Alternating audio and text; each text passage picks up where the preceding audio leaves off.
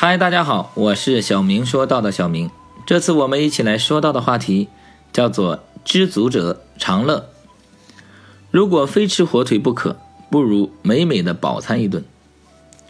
有一对清贫的老夫妇，他们想把家中唯一值钱的一匹马拉到市场上去换点有用的东西。老头牵着马赶集去了，他先与人换得一头母牛，又用母牛去换了一只羊。再用羊换来一只肥鹅，又把鹅换了母鸡，最后用母鸡换了别人的一口袋烂苹果。在每次交换中，他都想给老伴一个惊喜。当他扛着大袋子来到一家小酒店歇息时，遇上了两个美国人。闲聊中，他谈了自己赶集的经过。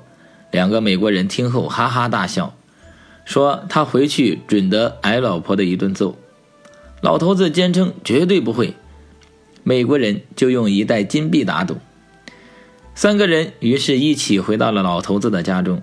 老太婆见老头子回来了，非常高兴，她兴奋地听着老头子讲赶集的经过。每当老头子讲到用一种东西换了另一种东西时，她都充满了对老头子的钦佩。她嘴里不时地说着：“哦，我们有牛奶了。哦，羊奶也同样好喝。”哦，鹅毛多漂亮呀！哦，我们有鸡蛋吃了。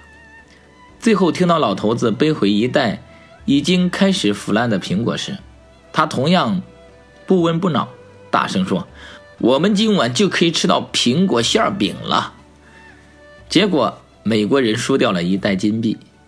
已经发生了，与其抱怨，不如坦然接受，用积极的心态拥抱生活。这样或许会得到更好的结局。非常感谢您的订阅和聆听，我是小明，我们下次再见。